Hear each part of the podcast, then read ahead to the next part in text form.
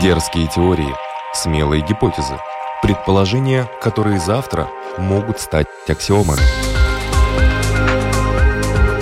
Природа вещей. Программа обо всем, что нас окружает.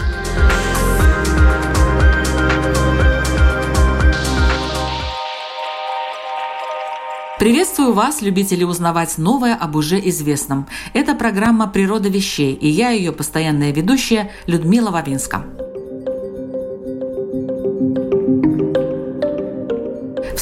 В детстве любили играть. Кто-то в машинки, а кто-то в куклы. Хорошо известна игра в дочки матери, очень когда-то популярная, а теперь ну, определенным образом вытесненная более, скажем так, индивидуалистическими занятиями. Игра в дочки матери помогала маленьким девочкам понять суть женского начала, изучить, насколько это возможно, правила и испробовать их во взаимоотношениях между членами кукольной семьи. Конечно, существовал и перенос тех образцов поведения, которые были в реальной семье ребенка, на кукольную. И тем не менее, девочки учились быть матерями, начиная с ранних лет – Делали им и куклы-обереги, которые, по древним поверьям, помогали защитить дитя от злых сил. В настоящее время интерес к традиционным куклам возрастает.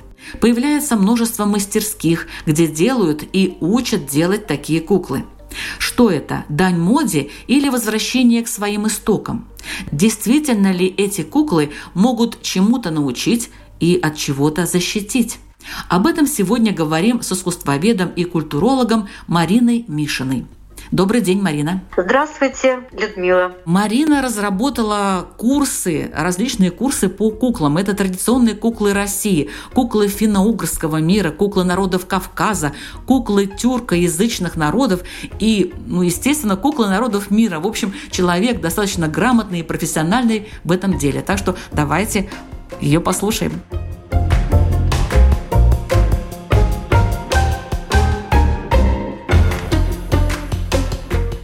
Такое традиционная кукла и чем она отличается от прочих, например, там авторских, антикварных, промышленных, сувенирных, театральных и других? Я действительно хочу присоединиться к вашему утверждению о том, что сегодня мир кукол необычайно многообразен. Кроме тех, что вы перечислили, сегодня выделяют еще коллекционную куклу, гламурную так называемую куклу, интерьерную. И вот среди всего этого перечисленного нами многообразия совершенно особое место занимает кукла традиционная, которая пришла к нам из глубины веков, из древности нашей крестьянской и связана прежде всего с укладом крестьянского традиционного общества. Поэтому ее еще иногда называют крестьянская кукла или народная кукла. Все это близкие по значению слова, по сути дела синонимы, но мы все-таки оперируем словом традиционное, поскольку крестьянское общество и было традиционным по своей природе. Что это значит? Это значит передача культурного опыта не письменной формы, а из устной. Делай по образу и подобию, делай как я. Вот это традиционный способ передачи информации является маркером всего традиционного общества. Так вот, крестьянство крестьянская традиционная кукла зародилась в недрах этого общества, уходит своими корнями еще и в языческое наше прошлое, и дошла до нашего времени. Дошла, конечно же, с изменениями, и ее самое главное отличие от всех вышеперечисленных нами видов и групп кукол — это то, что она способна нести и на самом деле транслирует генетическую память народа. Оказалось, что в нашей традиционной кукле заключен тот базовый блок информации, которая является характерными признаками нашего национального характера. Я говорю нашим, но подразумеваю, предполагаю, что имеется в виду каждое традиционное общество в кукле фиксирует свои этнические особенности и особенности характера, склада характера, менталитет народа. И кукла способна этот менталитет отражать и транслировать. Естественно, может возникнуть вопрос, в чем причина такого устойчивого на протяжении Да, вот как раз лет. я хотела спросить, а почему так? Здесь, конечно же, меня как культуролога этот вопрос очень интересовал. Собственно, вот это вот противоречие, которое я сейчас обозначу еще раз, и стало главной темой моей кандидатской диссертации. Противоречие в чем? Кукла уходит корнями в крестьянское прошлое, которое отделено от нас уже столетним интервалом. А предмет традиционной культуры и такой феномен, как кукла, оказался вдруг востребован в нашем урбанистическом, в нашем глобализованном мире, захваченном проблемами глобализации, вдруг возрождается и усиливается, укрепляется, никуда не уходит. Интерес вот к этой форме культуры. Более чем, например, к костюму или к другим э, формам традиционной культуры. А причин здесь, конечно же, несколько. Во-первых, процесс глобализации, который охватывает весь мир, уравнивает все этносы и ведет к максимальной унификации каждого народа. Мы носим одинаковую одежду, едим одинаковую еду, ездим одинаковыми видами транспорта. Где бы мы ни оказались, мы чувствуем себя практически как дома, нас разделяют только языковые барьеры. А в ответ у человека рождается желание почувствовать свою этническую самобытность, почувствовать свою принадлежность к какому-то конкретному народу условно русских к русскому народу, что нас отличает. И отсюда тяга к этническому сувениру и мода на этот этнический сувенир. Именно какой-то предмет традиционной культуры мы стараемся привести из своих путешествий, и для нас он является маркером той страны, в которой мы побывали. То есть вот противовес процессам глобализации стремление почувствовать свою этническую самость, что ли. Кукла такую возможность нам предоставляет. Это с одной стороны. С другой стороны, кукла способна транслировать, передавать генетическую память всего народа. Она способна нести информацию о тех обрядах, обычаях, о том жизненном укладе, который бытовал сто лет назад и из которого мы все произошли. То есть кукла становится и стала тем инструментом, который может приобщить нас к нашей исторической культурной памяти. И вот это очень важная причина актуализации феномена традиционной куклы сегодня. То есть, изучая куклу, человек начинает для себя открывать мир обычаях, о которых он не знал. В лучшем случае он мог прочитать в энциклопедии. Но чаще такой вот мир обычаев и обрядов открывает благодаря кукле. Затем о жизненном укладе своих предков он тоже узнает с помощью э, игры в куклы. Это две причины. А третья причина — это та, что Сегодня э, психологи и педагоги всерьез озабочены тем, как вы уже это правильно совершенно заметили в своем вступительном слове, что сегодня игры традиционные вытесняются играми индивидуалистическими. Например, мои слушатели, которые являются профессиональными педагогами детских садов, начальной школы, говорят о том, что дети разучились играть коллективные игры. Их можно с трудом уговорить встать в хоровод, дать друг другу руки. То есть сегодня наша разобщенность даже внутри малой группы становится явлением совершенно обыденным, частым. Это мое, не трогай. То есть уходит вот эта традиция совместных коллективных игр, нарушается игровая преемственность вот в игровом опыте. И педагоги и психологи этим всерьез озабочены. Природа вещей от малых до самых больших, от известных до самых загадочных, от простых до самых сложных. В подкасте и на Латвийском радио 4. Вы сказали, что традиционная кукла пришла к нам из крестьянства. А какие вообще они были? Были какие-то разделения, виды? Да, конечно. Сейчас исследователи традиционной и не только традиционной куклы, вообще как феномена культуры, я имею в виду таких исследователей, как Морозов Игорь Алексеевич, как Галина Львовна Дайн и многие другие, они выделяют три основные ведущие группы кукол, которые бытовали в традиционной культуре восточных славян.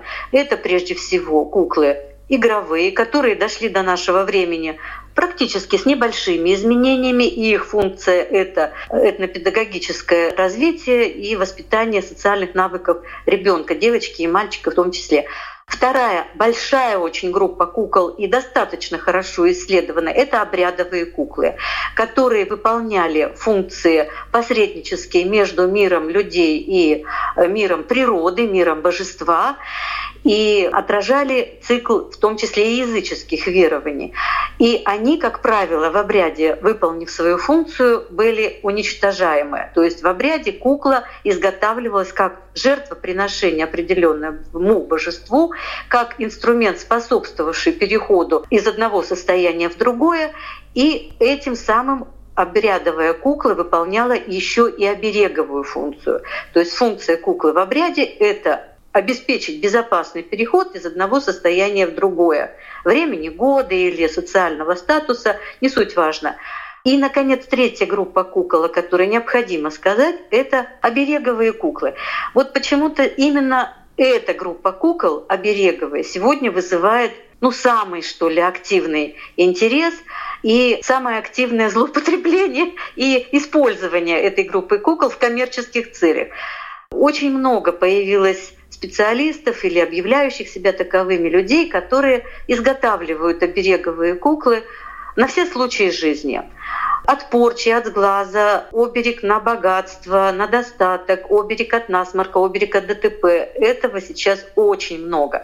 При этом делающие это люди совершенно не понимают подлинную природу обереговой куклы. Вот о феномене оберега или, как исследователи говорят, апотропей это то же самое, что и оберег. Вот апотропею посвящено очень много исследований. Это и вербальная апотропия, то есть словарные, словесные, это заговоры, заклинания, так и вещественные. Так вот, все исследователи говорят о том, что оберег никогда не делался на продажу. Он изготавливался исключительно для личного, как мы сейчас говорим, внутреннего пользования в своей семье. Он делался в особенном состоянии, в погружении в молитвенном состоянии, при свече. То есть изготовлению оберега предшествовал целый ряд действий, направленных на очищение как внутреннего пространства, так и внешнего. Потому что изготовление оберега, конечно же, не приветствовалось православной церковью. Оно запрещалось и считалось магическим действием. Человек это хорошо осознавал, и даже будучи глубоко верующим и по каким-либо причинам решившим для себя изготовить оберег, он затем обязательно исповедался в этом грехе, он выполнял наложенную на него эпитемию, и обязательно батюшка давал отпущение ему этого греха. То есть вот сегодня это звено и понимание вот этой сложности и этой ответственности такого рода практики, к сожалению, из понимания наших современников абсолютно исчезло. Выполняется какой-то внешний облик, очень много придумывается, и понятно, что цель здесь одна, очевидно, это продать такое изделие за какие-либо деньги. И непонимание того, что за эти действия рано или поздно человеку приходится отвечать. Вообще, есть ли на селе какие-то люди, которые сохранили эти древние знания? Очень много ведь наносного, того, чего действительно, Конечно. как вы говорите, придумали. Чтобы ответить развернуто и убедительно на этот вопрос, он на самом деле очень сложный. На него невозможно ответить да или нет по нескольким причинам. Во-первых, что такое сегодняшнее село? Село живет уже по другим законам. Там уклад жизни от городского ничем не отличается. Они живут не традиционным календарным сельскохозяйственным календарем. Они живут обычной городской жизнью. И их жизнь не зависит от э, урожая или от выполненного или невыполненного обряда. Это другая жизнь. Это первая причина. Вторая. Сегодня село как-то таковое, не секрет, оно умирает. Люди из села переезжают в город, потому что на селе нужно ну, очень серьезно и много работать. И сельский житель сегодня, как правило, это горожанин, переехавший в село на летний период. Я много путешествовала по России, по Архангельской, Вологодской, Кировской областям, Велико-Новгородской области. И я знаю, что половина сел сейчас практически пустуют, дома заброшены, потому что живут дачники, которые приезжают только на лето. То есть сельский житель сейчас — это не то, что крестьянин XIX века. Поэтому односложно говорить, что нет в селе утрачена вот эта вот обрядовая кукла и традиция изготовления куклы, обрядовой, игровой или обереговой, можно говорить только на 50%. Да, она действительно сейчас депривирована, и преемственность передачи этой информации сегодня утрачена. Парадокс в том, что горожане, приезжающие в город, они сейчас несут своим соотечественникам, живущим в селе, вот эту вот информацию. Я очень много раз была свидетельницей того, что вот мы приезжаем, например, в Архангельскую область, в деревню Кимжа, участвуем в обрядовом, в календарном празднике, там День села проводится, и показываем куклы, бытовавшие в Архангельской области, говорим о тех или иных обрядах, и нас с увлечением слушают наши ровесники. Люди старшего поколения тоже внимательно это слушают и говорят, а мы этого не знаем. То есть с чем мы сталкиваемся? С разрывом преемственности в передаче такого вот, ну, скажем, культурного опыта. На сегодня это есть. И тем не менее, говорить о том, что в селе не сохранились никакие знания, мы не можем. Страна очень большая, и есть настолько удаленные от центра регионы, где традиционная кукла живет полноправно, где обычаи совершенно четко отправляются и обряды отмечаются. Но это, как правило, такие районы крайнего севера, как Тюменская область, Ханты-Мансийский регион, это города или регионы, в которых сохранились традиционные уклады жизни и традиционные верования. Вот, например, Архангельская область, Усть-Селемский район, село Усть-Сельма, там Красная Горка отмечается, это их сельский праздник, большой сход, и весь регион съезжается на празднование этого календарного праздника. И они все одевают традиционные крестьянские костюмы, выполняют обрядовые танцы. Это огромные э, хороводы, которые включают в себя всех абсолютно односельчан и всех приезжих гостей. То есть чем дальше от столичных регионов, от центра цивилизационного, тем живее традиция, тем живее обряд. И там еще можно найти носителей информации о традиционной обрядовой, игровой или обереговой кукле.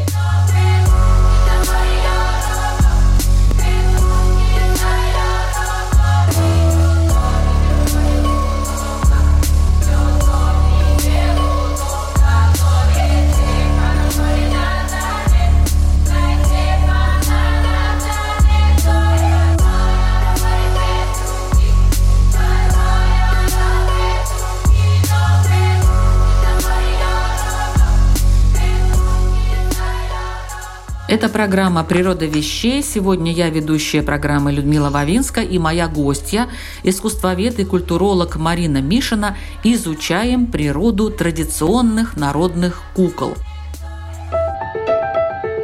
Дерзкие теории, смелые гипотезы. Предположения, которые завтра могут стать аксиомами. Природа вещей. Программа обо всем, что нас окружает – а может ли в такой кукле проявляться авторское начало? Да, конечно. Традиционная кукла тем и интересна, что она исключает точную копию и абсолютно точный повтор одной и той же куклы, одного и того же образа. Если, например, промышленная кукла всегда издается тиражом большим, если, например, артельная кукла, бытовавшая в начале XX века очень активно, выпускаемая артелью мастеров, она предполагает серию выполнения по некой болванке, там с помощью папье-маше или отливки, то вот традиционная кукла всегда в единственном экземпляре. Каждая кукла уникальна. Каждый человек, изготавливающий куклу, невольно вносит в нее свое видение цвета, свое понимание даже конструкции. И получается так, что сегодня в традиционной кукле мы можем говорить о таком явлении, как авторское начало в традиционной кукле или авторская переработка традиционного канона, канона традиционной куклы. Потому что отличие куклы, повторюсь, традиционной, в том, что она все таки создается по некоему канону. Что такое канон? Устойчивое сочетание правил, приемов, технологий, которое в регионе отчетливо прослеживается и проявляется. Но вот авторское начало сегодня, конечно, в кукле присутствует. Вытеснить его невозможно. И это, я думаю, является совершенно нормальным способом развития куклы сегодня, потому что если мы будем настаивать на канонизации некой, на каких-то жестких формах бытования куклы, то мы можем потерять ее окончательно. Если традиция не развивается, она умирает.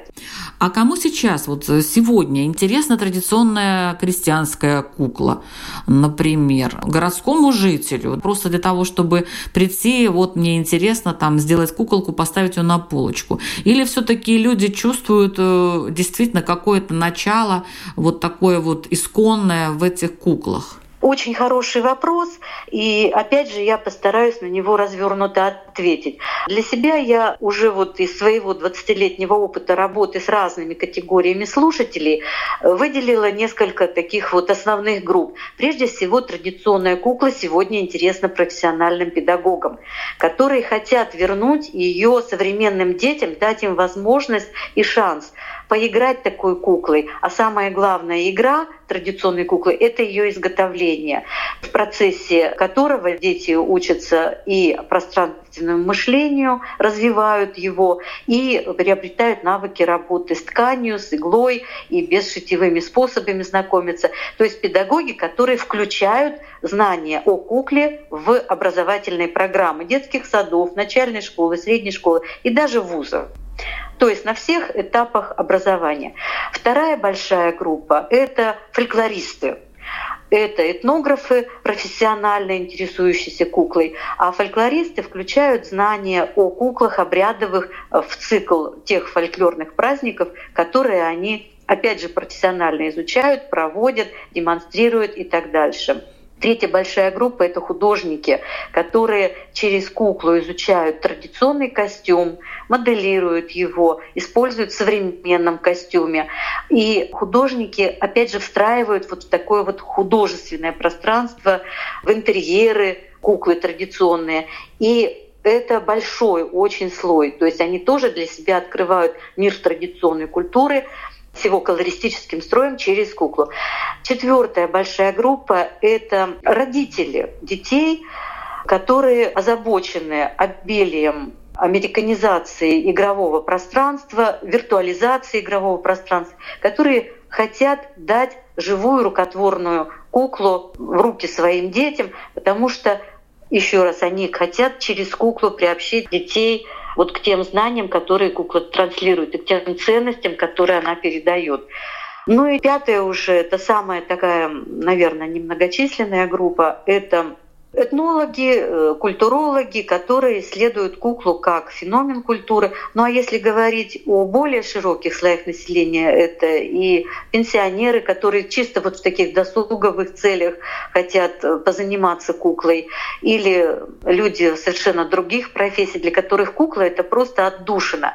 Вот эта часть аудитории, которым кукла интересна, она наиболее слабо изучена сегодня, но тем не менее она существует, и чаще всего представители просто заинтересованных людей, которые куклу встретили на ярмарке, кому-то подарили сувенир э, в виде традиционной куклы, кто-то вот услышал передачу или увидел по телевидению что-то. Они понимают, насколько она просто сделана, и вот как вы правильно отметили, чувствуют какое-то особое тепло, которое от нее идет, какую-то энергию, что-то она зацепила вот в душе человека, и он впервые проявил к ней интерес, и это очень правильно, это здорово и замечательно. Я, например, считаю, что это очень хорошо, когда через первую встречу с куклой зарождается вот такой вот интерес к миру традиционной культуры в целом, и кукла заставляет затем погрузиться в этот мир и изучать не только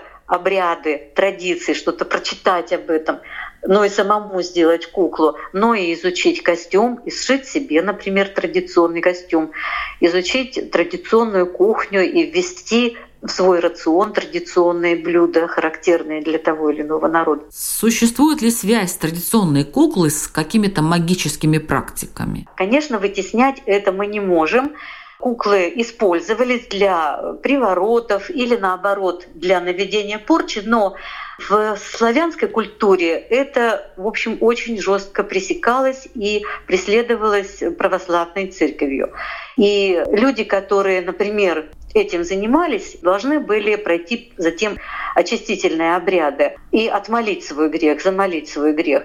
И если это повторялось, то таких людей из сообщества вообще отселяли на самый край деревни, где они жили практически изолированно. Почему? Это опасные практики, и человек, который их постоянно практиковал, представлял опасность уже для всего социума. Поэтому вот когда мы со своими слушателями говорим об этом, то мы сразу говорим, что на курсах мы не занимаемся никакой магической практикой. В отличие от других культур, например, африканская культура бытовала кукла Фуду, которая дошла до наших дней, вот в нашей культуре таких ярких примеров и образцов не сохранилось. Единичные примеры этнографы описывают. Единичные. Это, конечно, является исключением из правил. Но и вытеснять их, не замечать их мы тоже не можем, не имеем права, из песни слов не выкинешь. Вы изучали традиционных кукол разных народов. Какие у них есть специфические, может быть, особенности, отличающие один народ от другого? В куклах это выражается? Это выражается и очень-очень ярко. Конечно же, человек любой изучает прежде всего и свой язык, свою культуру, так и с куклами. Но постепенно граница незнаемого расширяется, и уже через 2-3 года работы с русской куклой, изучения русской куклы, я столкнулась с куклами финно-угорских народов, с куклами народов тюркоязычных, и Первое, что бросается в глаза, как раз это их конструктивное отличие, их цветовое отличие. И пришло понимание, что нельзя изучить, например, одну культуру, не изучая культуры ближайших соседей и смежных и отдаленных народов. Есть такой исследователь Генри Миллер, и вот он заявлял, что человек, изучающий, знающий одну культуру, на самом деле не знает ни одной. Главное отличие, конечно же, кроется в конструкции и в тех материалах, из которых кукла выполнена. Например, у народов финно-угорского мира очень многие куклы выполнялись на частях тотемных животных.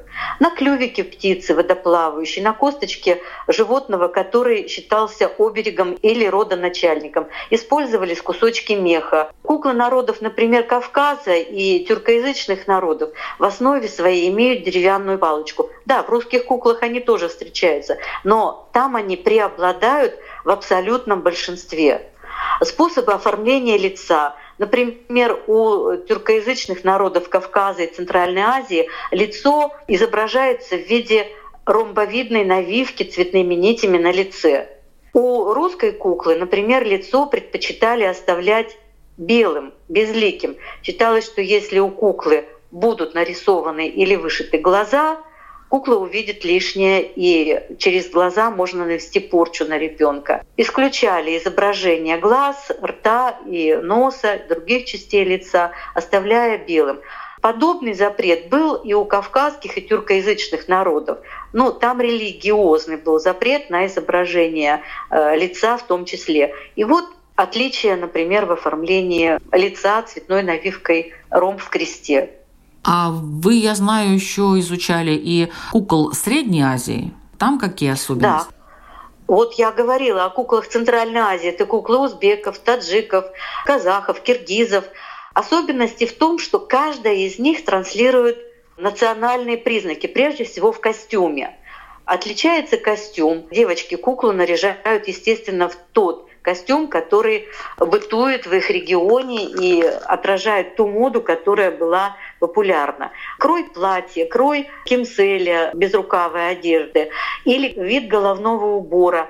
Куклы, например, киргизов традиционно одеваются в иличек, головной убор замужней женщины, или саугиле, головной убор девушки и так дальше. То есть именно вот эти вот э, признаки. Украшения традиционные на куклах, например, таджикских или узбекских, способ повязывания головного платка у кукол, например, уйгур, джимшидов или белуджи, все это в кукле введено, все это в кукле присутствует, и благодаря этим признакам мы как раз и можем различать куклы.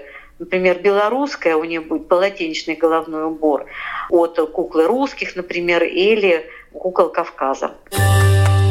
Природа вещей. От малых до самых больших, от известных до самых загадочных, от простых до самых сложных. В подкасте и на Латвийском радио 4 а где вот в доме интересно держать эти куклы? Где-нибудь в качестве такого образца, там, вот я был в этой стране, вот у меня такая-то, такая-то, такая-то. Вообще куклы обладают какой-то энергетикой, вот если они традиционные, или это такой сувенирный вариант, просто, скажем, поставил тарелочку с видом города и рядом куклу из той же страны, и, в общем-то, все в порядке. Или надо как-то по-особому относиться к этим вещам? Вы знаете, все это, мне кажется, для себя каждый человек решает самостоятельно.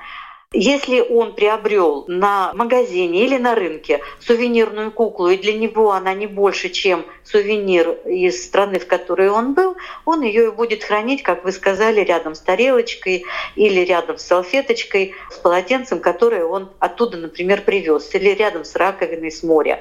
Если же эту куклу он приобрел как игровую, он может ее дать в руки ребенку. Если он приобрел ее как интерьерную, он может ее использовать как деталь своего жилища, украсить стену, окно или кухню или никаких жестких требований и ограничений, конечно же, не существует. Это касалось вот такие каноны помещения и размещения куклы для особых, так называемых оказиональных кукол. Ну, например, бытовала в Сибири кукла крутка, которую делала девушка, готовящаяся выйти замуж. Она ее делала по определенным способам. Это Бухтарминский район Алтайского края. Определенными приемами, с приговорами, с пожеланиями. И в момент, когда она вот уже готова была выходить замуж, она ее выставляла на окно. Но перед самым замужеством ей э, старшие женщины наказывали, что эту куклу больше никто не должен видеть. То есть убери ее с вида, чтобы никто к ней не прикасался, никто на нее не смотрел. Вот такие жесткие ограничения были, но в исключительных случаях. Сейчас, конечно, это уже все не практикуется, и могу поделиться опытом своих слушателей. Куклы, если их очень много, как правило, убирают в коробочки, подписывают какого региона и хранят на стеллажах, потому что куклы действительно очень энергоемкий предмет. Они смотрят на вас, они могут с вами разговаривать. И однажды ко мне в гости пришла моя знакомая, увидела у меня дома ковровую развеску из кукол, говорит, боже мой, Марина, как ты здесь спишь? Я слышу постоянные голоса, я слышу звон, который идет от этих кукол. Это такой шум, как ты в нем находишься. Все это еще зависит от вашей чувствительности. Вбирать, чувствовать, слышать энергию предмета, куклы. А кукла, конечно, очень энергетический предмет, который вбирает энергию того человека, который ее делал, и способна ее передавать.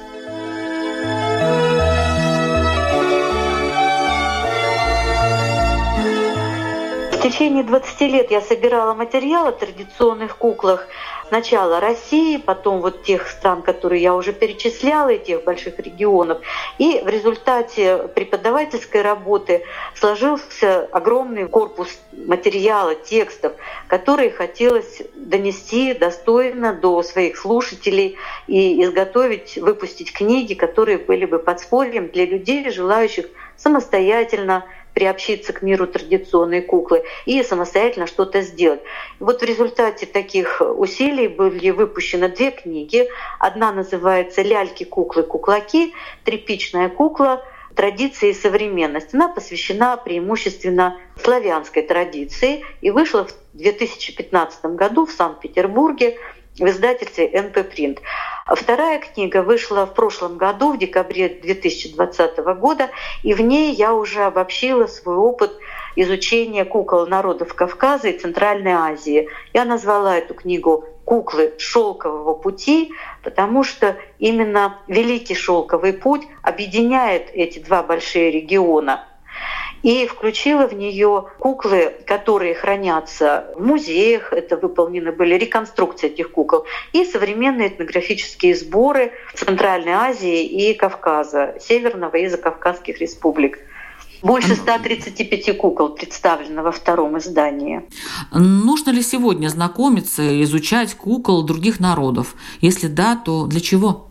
Я считаю, что это совершенно необходимо делать и включать знания о куклах других народов даже в образовательные программы, потому что кукла способна ребенку рассказать о другом народе. Во-первых, кукла смягчать будет те противоречия, которые сегодня педагоги в многонациональном классе или группе детей отмечают. Она будет снимать конфликтность в таких группах, все мы очень разные, и разный цвет глаз, и разный цвет волос не исключает. Для ребенка кукла может донести информацию о том, что другой, он тоже человек, и он не хуже и не лучше, он такой же и ровно столько же достоин уважения, внимания, заботы и любви. Кукла учит толерантности. Вот даже в академии я однажды вела курс воспитания традиционной куклы, как воспитание толерантности как педагогическая задача традиционной куклы народов России.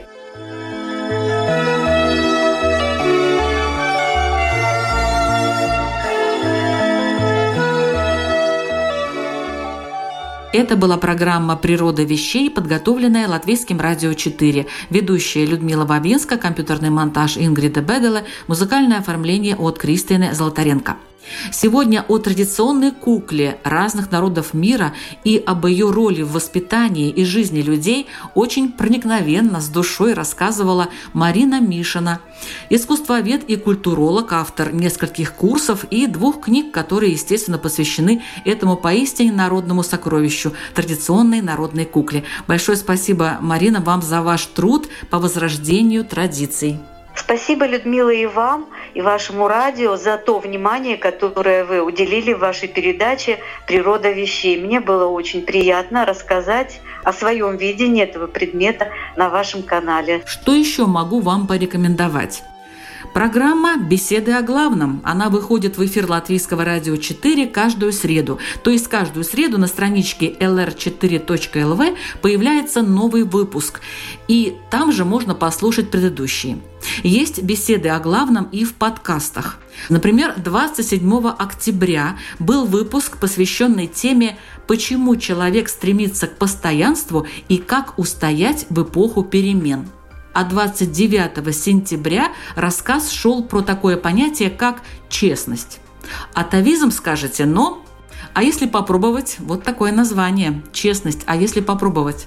Особенность программы «Беседы о главном» в том, что темы обсуждают не эксперты, как это обычно принято, а представители разных религиозных конфессий. Не пугайтесь, уже который раз я убеждаюсь, что это не простой список догм, а учения, которые реально могут помочь человеку найти выход из ситуации и стать лучше. Наверное, это зависит от того, кто об этом говорит. Поверьте, что этих людей мы отбираем очень тщательно. Слушайте «Природа вещей» и беседы о главном, чтобы стать мудрее и лучше. До встречи!